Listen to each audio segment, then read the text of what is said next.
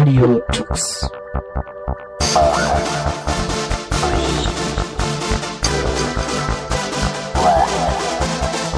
The German Linux Radio, the German Linux Radio.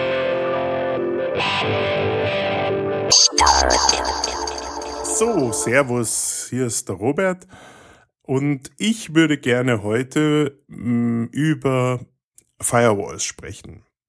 Firewalls zum einen, denn ich denke, die Sicherheit sollte jetzt mittlerweile auch bei jedem angekommen sein, ist auch im privaten Bereich mittlerweile ein Thema, das man ähm, schon angehen sollte und sich damit auseinandersetzen sollte. Und zum anderen, ja, möchte ich eigentlich auf das Thema Next Generation Firewalls möchte ich ein, kurz eingehen ähm, und ein kurz bisschen beschreiben, was das sind für Firewalls und ähm, für was man sie einsetzen kann. Ja, ähm, Firewalls. Firewalls ähm, sind bestimmt jedem ein Begriff. Man hat eine Windows äh, Firewall oder Entschuldigung, eine Desktop Firewall, mit der man Zugriffe steuern kann.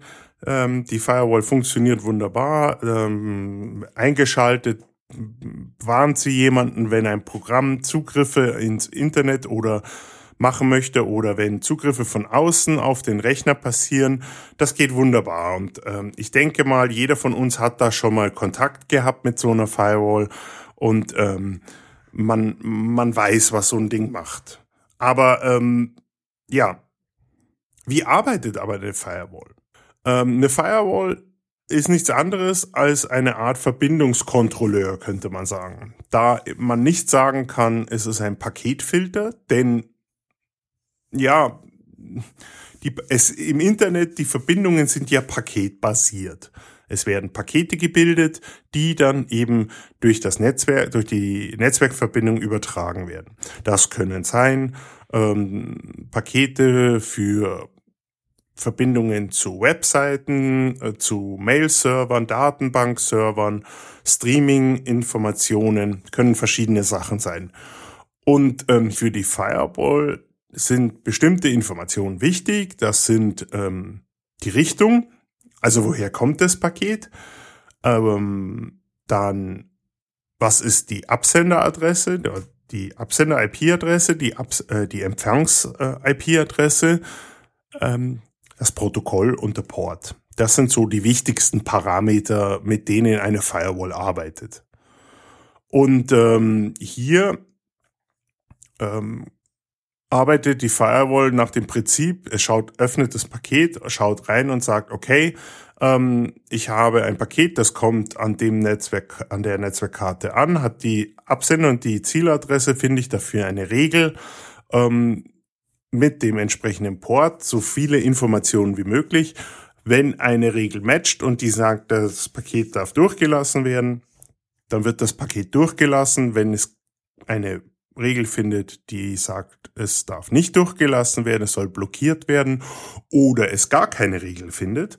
Das ist für manchen Firewall-Admin eigentlich die spannendste Geschichte. Aber wenn es gar keine Regel findet, dann wird es auch blockiert. Sollte es im Normalfall machen. Gut. Und somit können Verbindungen aufgebaut werden. Wunderbar. Das geht ziemlich ratzfatz und äh, läuft eigentlich recht gut. Was man jetzt aber in, im Laufe der Jahre gemerkt hat, dass eben das alleinige Untersuchen der Inhalte des Pakets nicht ausreicht, um eben mehr eine größere Sicherheit aufzubauen. Größere Sicherheit heißt hier,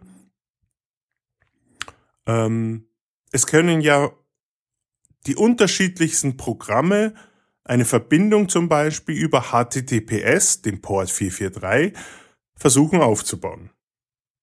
Es kann ein Webbrowser sein, das kann ein Virus sein, der sich gerade installiert hat, das kann ein Streaming, äh, ein, ein äh, Videoabspielprogramm sein, das gerade einen Stream holt, ein Videostream, Audiostream, Radiostream, Stream. Ähm, auch die Programme, die ähm, äh, hier gerade den Podcast herunterladen, können das zum Beispiel über HTTPS machen oder HTTP. Die Firewall selber sieht nur Pakete ankommen, aber nicht unbedingt, was der Inhalt ist. Und ähm, einer normalen Firewall sagt weder Ziel äh, Absender noch Zieladresse etwas. Es schaut nur nach, kenn, äh, sind die bei mir eingetragen und kann ich diese Pakete im, auf dem anderen Netzwerk weiterreichen. Mehr macht es nicht. Diese geringe Funktionalität war den Firewall-Entwicklern irgendwann zu wenig. Denn man hat gemerkt, man kann, braucht nur einen Port aufmachen, Port 80 oder 443. Und das kleine Löchlein in der Firewall kann sich zu einem riesengroßen Tor entwickeln, wenn alle Programme auf einmal nur über diesen Port etwas durchschicken. Zum anderen kann es auch sein, dass äh, man eben genau kontrollieren möchte, woher gehen, kommen denn die Verbindungen oder auch von innen nach außen.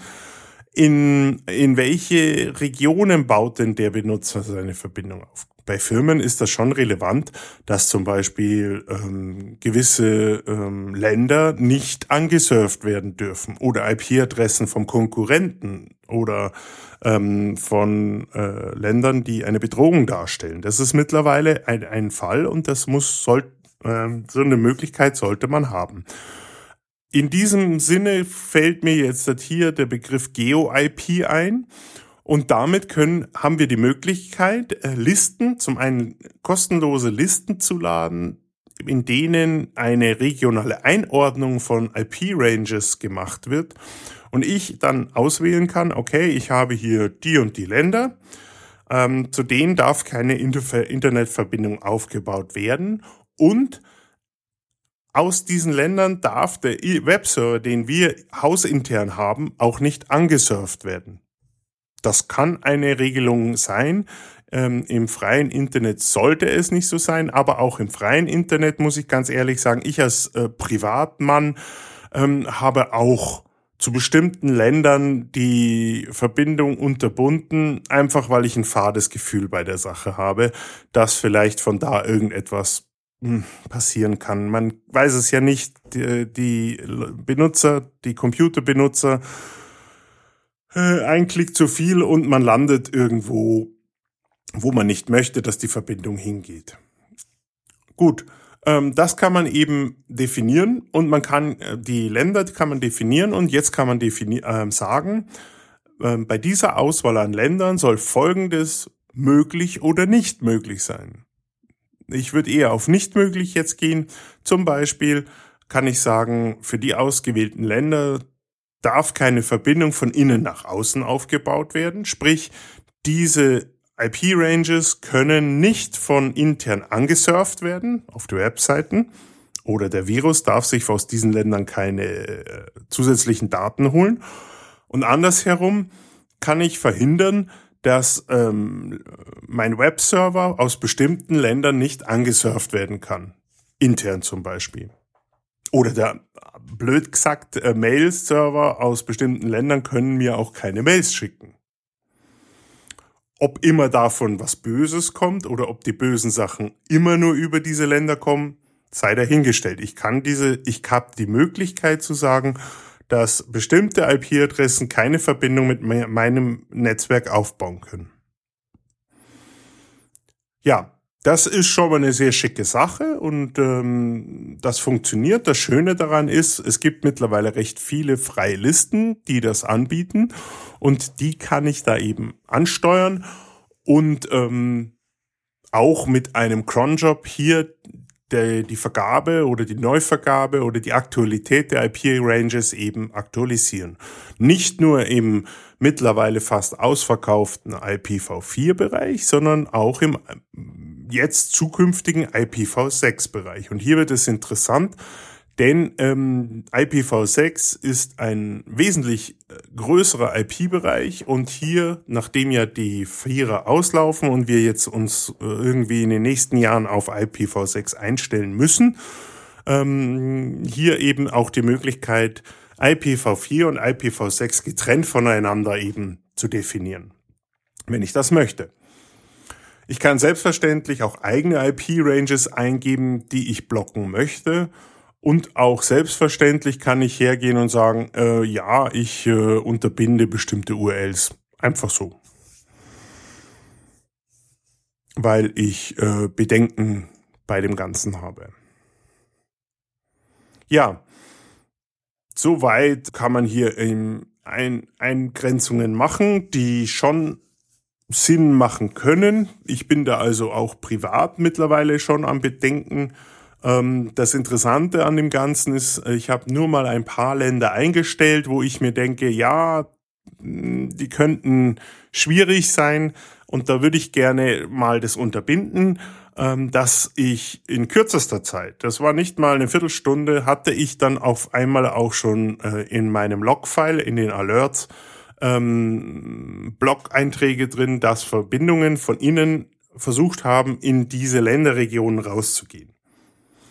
Also so ganz untrivial ist es nicht. Also selbst uns mit den Smartphones und den verschiedensten Apps, die wir laden, ähm, da ist es schon ähm, interessant, das mal auszuprobieren. Ich würde es, also wer interessiert dran ist, sowieso es ans Herz legen, ähm, sich damit auseinanderzusetzen. Und wer zum Beispiel eine PF-Sense hat, sich die Erweiterung PF-Blocker NG herunterladen und das einzurichten um einfach zu sehen, was im eigenen Netzwerk da passiert. Wenn nichts passiert, ähm, dann kann man sich ja zurück, beruhigt zurücklegen, lehnen, ähm, dann ist man ja, hat man zumindest dann die Gewissheit, dass nicht viel in bestimmte Länder transferiert wird.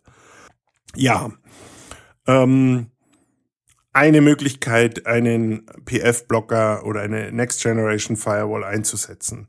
Ähm, was können wir noch machen? Ähm, ich denke mal, dass einigen unserer Radio Tux-Zuhörer es wahrscheinlich so geht wie mir, ähm, dass ähm, ihnen die Werbeflut im Internet etwas zu viel wird.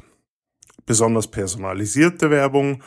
Und ähm, ich denke, dass auch äh, jeder von den, nicht jeder, aber dass einige Zuhörer eigene Mittel schon anwenden, um Werbung etwas zu unterbinden. Hier fällt mir zum Beispiel ein äh, das äh, Webbrau Firefox äh, Add-on äh, AdBlock Plus oder eben NoScript zusammen mit uBlock. Ähm, da gibt's ja die verschiedensten Ansätze, die recht gut funktionieren und ähm, Werbungsphänomene wie äh, Filme, die während dem Scrollen auf einer Site, Webseite von Zeitungsartikeln mit Videowerbung auf einmal starten. Also das finde ich lästig. Ähm, oder eben auch Webseiten werden mittlerweile so verunstaltet, äh, dass da, dass man schon Schwierigkeiten hat, die Seite zu lesen, weil sich was bewegt. Ich bewege mich zum Beispiel, weiß nicht, wer sie kennt, ähm, heise.de ähm, ist immer recht bunt und äh, manchmal sind es bewegte Werbungen und die lenken mich beim Lesen einfach ab und das stört mich. Oder andere Seiten, ähm, wo dann irgendwas Interaktives auf einmal kommt und man ist abgelenkt und kann sich dann ja schwierig auf den Inhalt konzentrieren und ähm, da hat man dann eigentlich, eigentlich nur zwei Möglichkeiten. Entweder man unterbindet die Werbung oder man besucht die Seite nicht mehr. Ich denke, letzteres wird nicht im Sinne der Betreiber der Seite sein, denn sie möchten ja, dass Besucher kommen, dass sie auch den qualitativ hochwertigen journalistischen Beitrag zur Kenntnis nehmen. Ähm, aber im Moment ist die Methodik der Werbung im Internet Nachteil äh, vom Nachteil. Und äh, ich bin da sehr, ja, ich bin überhaupt nicht begeistert davon. Äh, in der Werbebranche selber gibt es auch schon Stimmen, die sagen von Werbetreibenden, ähm, man sollte vielleicht hier umdenken und vielleicht auf ein weniger aggressives Werbemodell eben zurückgehen. Äh, bin ich sehr dafür ähm, würde, hätte ich auch kein Problem mit Werbung. Ähm, ich habe ja auch kein Problem, dass in meiner Zeitung Werbeanzeigen sind zum Anschauen, sind ja manchmal sehr nett und äh, interessant, ähm, aber nicht so aufdringlich, dass man es entweder den Inhalt der Webseite nicht mehr erkennt. Ich erinnere da nur an jetzt bitte die älteren Herrschaften unter Radio Tux-Zuhörern werden sich dran erinnern, äh, Mitte der 90er Jahre, wo das mit den Werbungen so losging und wo ja, der Firefox war früher ein Ein-Fenster-Programm, der konnte keine Tabs. Ähm, dann die Werbungen in eigenen Fenstern aufgegangen sind mit Giftbildern, die geleuchtet und gestrahlt haben und ähm, dann eigentlich den eigentlichen Inhalt der Webseite überdeckt haben. Und man konnte eigentlich nichts mehr lesen. Und da musste man erstmal drei, vier Fenster schließen, konnte die Seite durchlesen, runterscrollen, nächste Seite, selbe Thema wieder. wieder. Das hat, führt eigentlich eher dazu, dass der ähm, Leser nicht die Werbung anklickt und vielleicht was kauft, so, sondern vielleicht sogar die Seite verlässt und dann hat der Webseitenbetreiber eigentlich gar nichts. Entweder macht die Werbeindustrie etwas oder wir müssen was machen. Ähm, mit den alten analogen Medien haben wir ja zum Beispiel die Möglichkeit, ähm, beim Briefkasten einen Aufkleber hinzumachen, hier keine Werbung einwerfen. Ähm, das geht jetzt im Internet schwierig. Da kann ich leider nicht sagen, ich rufe die Seite bitte nur werbefrei auf, denn ich will keine Werbung sehen. Ähm, man muss ja das annehmen, was kommt vom Webserver. Und hier haken eben AdBlock Plus und äh, Use uBlock und alle anderen ähm, Add-ons eben ein und ähm, unterbinden den Zugriff. Das kann man machen und geht recht gut. Wenn man jetzt zum Beispiel aber eben mehrere Rechner verwalten möchte, äh, bei einer WG oder in einer Familie geht das ja noch. Aber äh, wenn das dann mal größer wird oder wenn man sagt, okay, die Listen sind nicht so optimal, der, der, der lässt noch Werbung durch oder gefällt mir nicht so, dann hat man die Möglichkeit, das Ganze eher zentraler zu steuern. Und diese zentrale Steuerung übernimmt zum Beispiel auf einer Next Generation Firewall oder einer Firewall, die ein Next Generation äh, Modul für Packet Filter, Modul bitte jetzt hier in Anführungszeichen, eben bereitstellt, baut das Ganze zentral an dem, an dem Gateway, also an der Schnittstelle zwischen dem internen Netz und dem externen Netz auf. Wie wird das gemacht?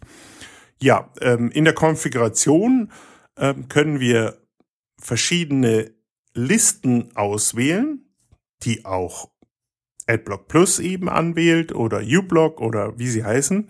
Dort können wir die auswählen äh, von Anbietern, die eben URLs von Ad-Servern sammeln und auch regelmäßig aktualisieren. Und diese werden heruntergeladen und die werden jetzt so eingebunden, dass die URLs der, äh, der Ad-Server nicht mehr auf die IP-Adresse zeigen von dem Server im Internet, sondern zum Beispiel auf eine lo lokale Adresse. 127.001 zum Beispiel. Oder man kann es auch konfigurieren, dass die umgeleitet werden auf eine IP-Adresse im eigenen Netzwerk. Äh, warum sollte das man das machen? Ist ja Quatsch, die umzubiegen ins eigene Netz. Ähm, wenn wir das jetzt nicht machen, also wenn wir die Verbindungen, die URLs so konfigurieren, dass die auf eine Localhost-Adresse auf der Firewall stoßen, dann passiert Folgendes beim Aufruf, die Webseite wird geladen, ähm, geparst und da heißt es, ah, ich muss jetzt zu dem Server hin und Daten äh, übergeben, aus der URL gut ersichtbar und ähm, ich muss dann eine Antwort abwarten. Die Antwort wäre normalerweise irgendein Werbebild. Im Gegenzug dazu bekommt der Werbetreibende Informationen über uns. Betriebssystem, äh, Browserversion, Bildschirmgröße, von welcher Seite kommt er ähm, und so weiter und so weiter. Also wir legen da sehr viel Informationen dem äh, vor die Füße. Wenn wir das jetzt umleiten auf die Localhost-Adresse, dann äh, wird das Paket, Datenpaket weitergeleitet an Localhost, nur wenn nichts konfiguriert ist auf der Localhost-Adresse, dann gehen die da verloren. Und äh, nach einer gewissen Zeit sagt dann der Browser, Verbindung unterbrochen, Verbindung nicht möglich. Und macht an der Stelle, wo die Werbung stehen sollte, eigentlich sein typisches sein Hinweisfeld. Dann steht halt mehr an mehreren Stellen steht äh, Verbindung unterbrochen oder steht gar nichts da. Ähm, wenn wir das Ganze jetzt umleiten ins eigene Netzwerk, würde es Sinn machen, das zum Beispiel auf den Webserver, den internen, umzuleiten. Zum Beispiel internen Webserver auf Port 800, 888, keine Ahnung, auf einen der Ports, die nicht verwendet werden. Und man richtet auf diesen Webserver einen, kann man zum Beispiel im Apache wunderbar machen, einen virtuellen Host ein, der auf den Port hört. Und das Einzige, was der zurückgibt, immer wieder, ist ein transparentes GIF. Denn das ist ja das, was Sie erwarten. Ein Bild, das zurückkommt im Austausch zu den Informationen, die man aus dem JavaScript, PHP-Datei oder sonstiges, was läuft, eben übergeben möchte. Und äh, zurück, also die Information, ja, der Server nimmt die Verbindung an, macht nichts und schickt aber ein Bild zurück und wir kriegen ein transparentes GIF, das an die Stelle eben gelegt wird, wo die Werbung eigentlich sein sollte. Was passiert? Die Seite wird entschlackt, werbefrei gemacht und mir angezeigt. Und das alles an der zentralsten Stelle eben konfiguriert, hier eben am, am, an der Firewall. Ja, das Schöne ist, da das an der Firewall gemacht wird, die zum Beispiel bei vielen auch den DNS macht, über DNS-Mask oder Unbound, wenn man möchte, ähm, haben wir hier die Möglichkeit, eben den Werbetraffic an der Firewall zu stoppen. Und das ist sehr elegant, weil dann zum einen die Werbetreibenden keine Informationen über uns bekommen, denn die Aufrufe werden ja umgeleitet. Und zum anderen wird natürlich auch noch die Loadzeit der Seite unterbrochen und reduziert, denn die Loadzeit definiert ja vom Klick auf den Link, bis die Seite komplett geladen ist und komplett heißt, alle Texte, alle Bilder, Videos und alle Werbung. So kann ich die Daten reduzieren und auch die Ladezeit etwas reduzieren. Jetzt bitte nicht davon ausgehen, dass man damit den Mordsschub bekommt. Nein, ähm, Natürlich ist eine gewisse Zeit nötig und auch ähm, wenn die Werbung geladen wird, ist es heutzutage mit äh, unseren Breitbandanschlüssen in der Regel recht schnell. Ähm, das sind nur Millisekunden, aber die können sich auf die Dauer auch eben aus, äh, auswirken auf die, auf die Last und auch auf das Laden. Wenn man dann noch äh, mehrere Benutzer hat, vier, sechs Leute oder eine Firma mit zehn bis, keine Ahnung, 100 Leuten, dann kann sich das im Monat schon irgendwie darauf auswirken, dass weniger Traffic geladen wird. Nachteil von der ganzen Sache, ja, ähm, wie wahrscheinlich schon auch manche von euch das gelesen haben, ähm, manche Seiten äh, kontrollieren, ist die Werbung geladen worden oder nicht.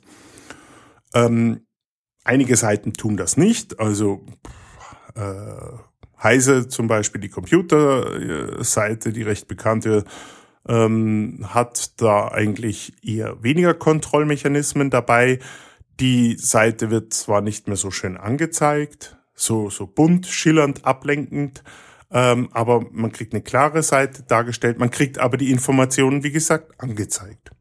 Andere Seiten, wie zum Beispiel ähm, die Süddeutsche, die ja stark zum Beispiel gegen AdBlock Plus kämpft, eben ähm, die kann jetzt zu Problemen führen. Denn äh, auch die, genauso wie der ärgste Rivale, eben die Bild.de, ähm, können die überprüfen über Skripte, JavaScript zum Beispiel, ob die Elemente geladen wurden. Elemente heißt hier die Bilder von, von den Werbeanzeigen, eben zum Beispiel, dass die schauen, dass diese Tags ausgefüllt sind, eine gewisse Breite und Höhe haben. Ähm, und wenn ja, dann wird die Seite angezeigt. Wenn nicht, weil zum Beispiel der Aufruf unterbunden wurde, egal ob AdBlock Plus oder eben zentral über eine Next Generation Firewall, ähm, dann äh, sagen die, ja, hier wird der AdBlock Plus verwendet, weil Bild.de kennt nur AdBlock Plus im Moment, gegen die sie kämpfen und äh, man sollte diesen ausschalten, äh, damit man die Seite sehen kann. So. Und ähm, wer jetzt wirklich unbedingt die äh, Bild.de braucht, wegen den gut recherchierten Artikeln oder dem Mädchen von Seite 3, ähm, der muss jetzt da schauen, wie kriegt er das jetzt gebacken. Also manchmal kann man eine Whitelisting einrichten, sprich ähm, kann man hergehen und das ist die eleganteste Lösung, sollte bei so einer Firewall auch möglich sein, ähm, dass man äh, bestimmte URLs von diesem äh, von dieser Funktionalität ausnimmt und dort die Werbung geladen wird. Aber hier muss man dann wieder sagen, okay, zum einen, man muss sich bewusst sein, dass Werbung geladen wird, die ablenkt, dass diese ähm, Werbung äh, Gefahren mit sich bringt, denn kein Werbetreibender wird die Hand ins Feuer legen, dass alle seine Werbekunden eine äh, virenfreie Werbung aufspielen. Das kann ich mir nicht vorstellen. Und äh, zum anderen ähm, habe ich es in der Hand, dann zu sagen, okay, für die und die Webseite lasse ich Werbung zu. Wie gesagt, es ist ein, ein, ein Tipp. Es ist auch eine persönliche Sache, ob ich Werbung zulasse. Ich habe nichts gegen Werbung. Ich finde sie nur manchmal nervend. Und ich kann zum Beispiel auf an anderer Seite auch sehr gut verstehen, dass ich Leute unterstützen möchte, wenn ich Werbung zum Beispiel anschaue.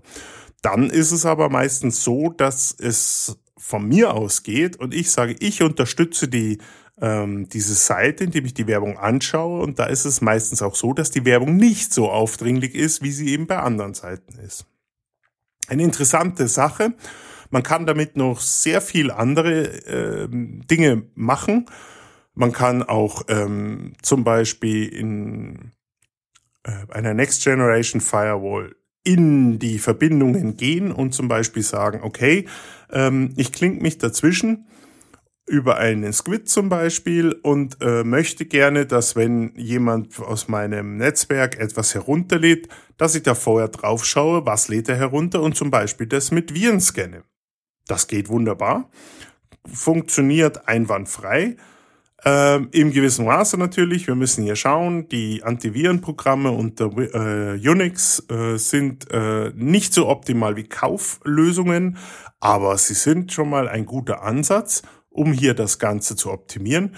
Ein Squid ist in vielen Netzwerken, wo sehr viele Internetaktivität ist, sowieso eine sehr, sehr gute Lösung. Ein Squid, ein Webproxy, der eben bestimmte Inhalte zwischenspeichert, damit sie nicht, nicht nochmal aus dem Netz geladen werden müssen. Hier eben wieder Bilder, wenn man einen großen äh, Proxy hat, also wenn man da mal eine Maschine mit richtig Wumms hinstellt, mit einer guten Platte, dann hat man auch einen größeren Cache zur Verfügung.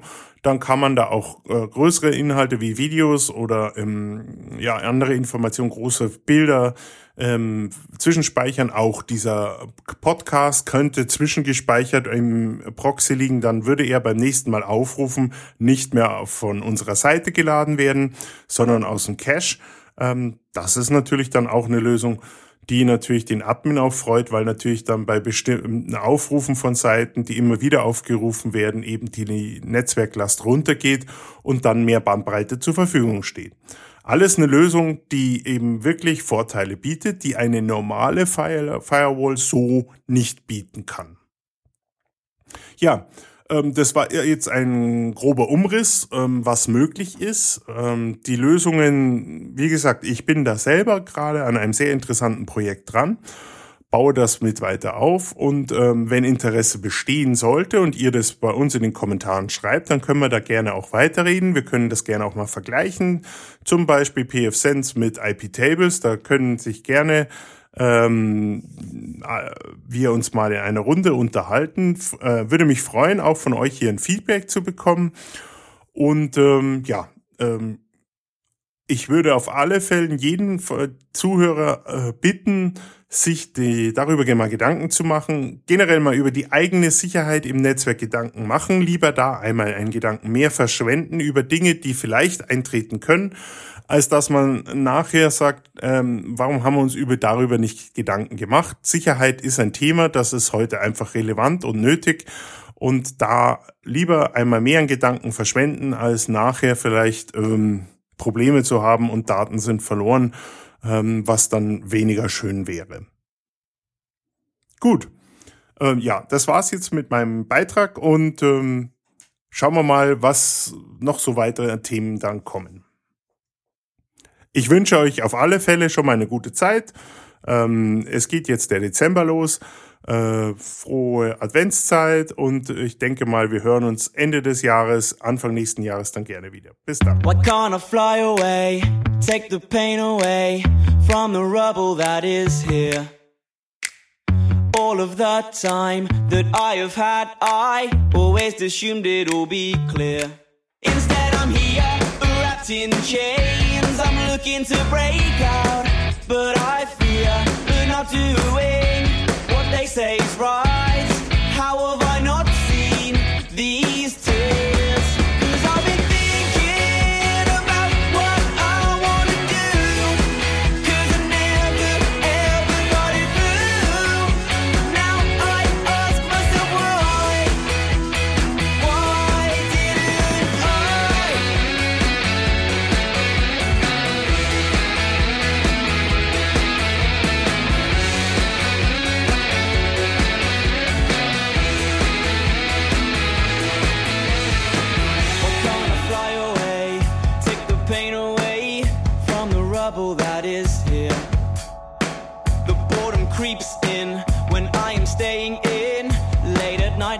someday.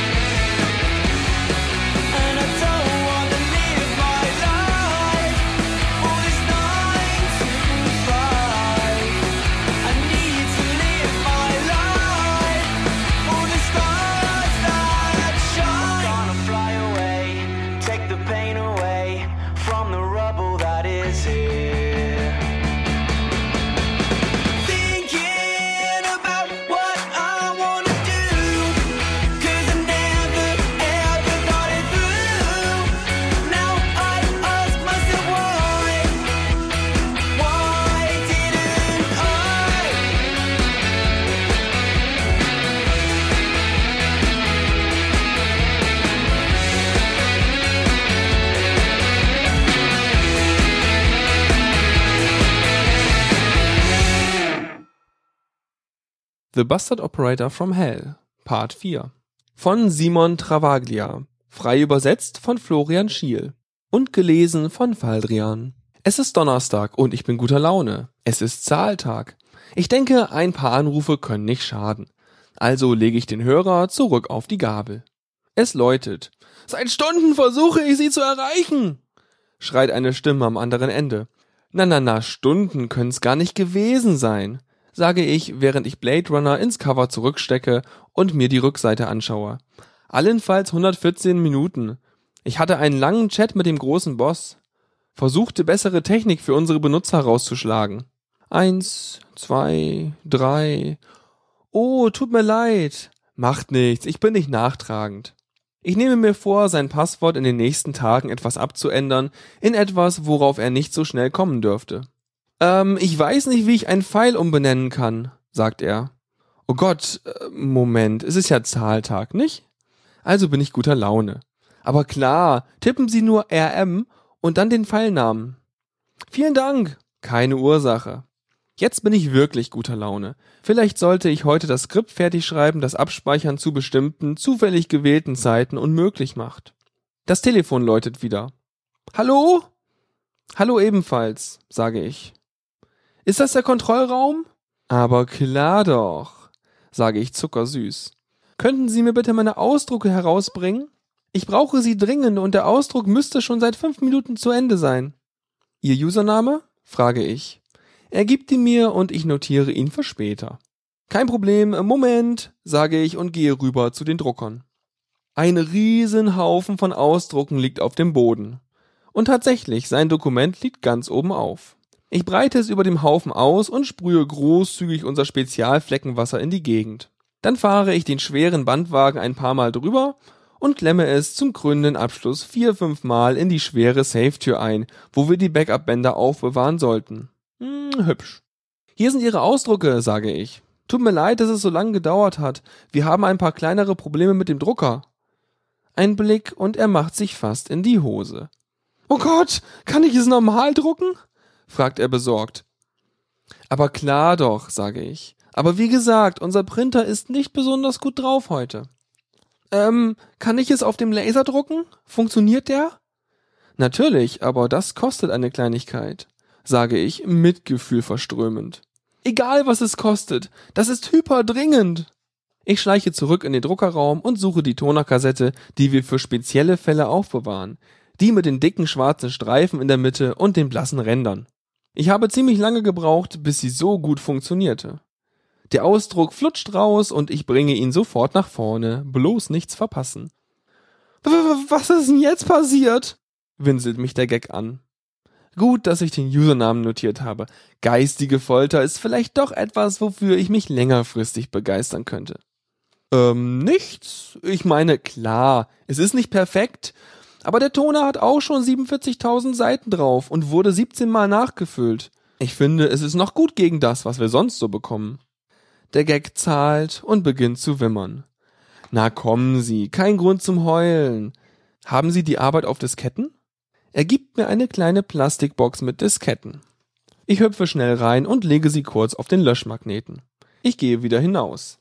Tut mir so leid, aber mir fällt gerade ein, dass unser Lesegerät hinüber ist. Sie müssen damit zu dem Druckraum U am anderen Ende des Campus. Kennen Sie den? Und es dort ausdrucken. Dort sollte es klappen. Die haben gestern einen neuen Toner bekommen. Super! Gern geschehen. Und denken Sie dran, immer die Disketten hoch über dem Kopf halten. Das Erdmagnetfeld ist heute wieder extrem stark. Hä? Keine langen Reden, machen Sie's.